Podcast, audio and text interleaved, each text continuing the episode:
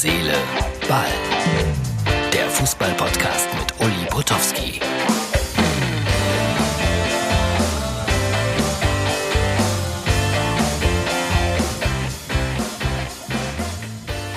Herz, Seele, Ball, Freunde, das ist die Ausgabe für Samstag. Da sitzt er, der Schalker, am Freitagabend um 22.30 Uhr.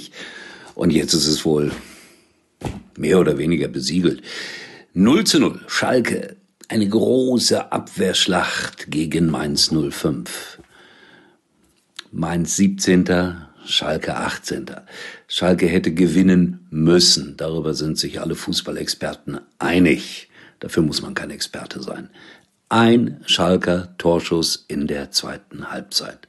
Raman, das ist ein Spieler, der nicht ganz preiswert ist. Der rennt und rennt und rennt. Davor habe ich auch allergrößte Hochachtung.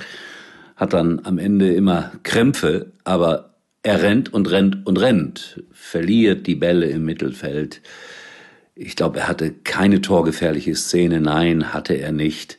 Das Schalker Mittelfeld ohne Ideen.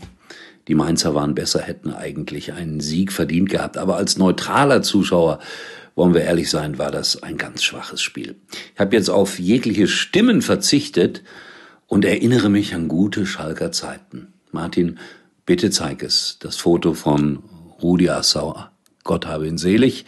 Hier mit Simone Tomalla. So sind Schalker eigentlich. Dominant.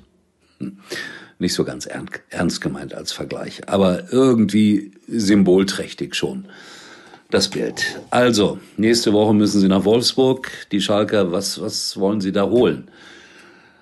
Ich werde mitreisen nach Wolfsburg als Reporter für Sky, aber das ist die einzige Hoffnung, dass äh, Schalke das einzige Spiel, das sie gewonnen haben, sozusagen mit mir gewonnen haben, aber in Wolfsburg und nach dem, was ich heute gesehen habe, eigentlich unmöglich. Also, vorbereiten auf die zweite Liga. Heute dann Bayern gegen BVB. Das ist doch großartig. Hoffentlich guter Fußball und hoffentlich ist es nicht wie so oft, dass man große, große Erwartungen hat und dann passiert relativ wenig. Aber ich bin überzeugt davon, das wird heute ein gutes Spiel. So, und dann noch ein Wort über Fernsehwerbung. Und nochmal zurück zum Schalke-Spiel. Also viele neutrale Zuschauer werden sich das nicht angeguckt haben. BVB-Fans Schon gar nicht. Und was macht Opel? Opel schaltet einen Werbespot in der Halbzeit, wo viele Borussenspieler lustig dafür werben, dass man sich einen Opel kaufen soll. Also, ein Schalker wird sich eh dann aus Protest keinen kaufen, ist ja klar. Dortmunder werden sich das nicht anschauen. Also sinnloser kann man einen Werbespot nicht einsetzen. Das ist mir nur so durch den Kopf gegangen, als ich das gesehen habe. So, Freunde, heute mache ich Schluss nach drei Minuten. Ich kann nicht länger. Bin enttäuscht von meinen Schalkern. Und Rolf Rojek, einst der Fanclubleiter des FC Schalke 04, hat äh, gerade gepostet, das war's wohl. Zweite Liga, wir kommen. Dem ist nichts hinzuzufügen, außer schaut vorbei bei Instagram oder Facebook. Vielleicht gibt's da noch irgendwas Erheiterndes von Herz, Seele, Ball. Bis morgen.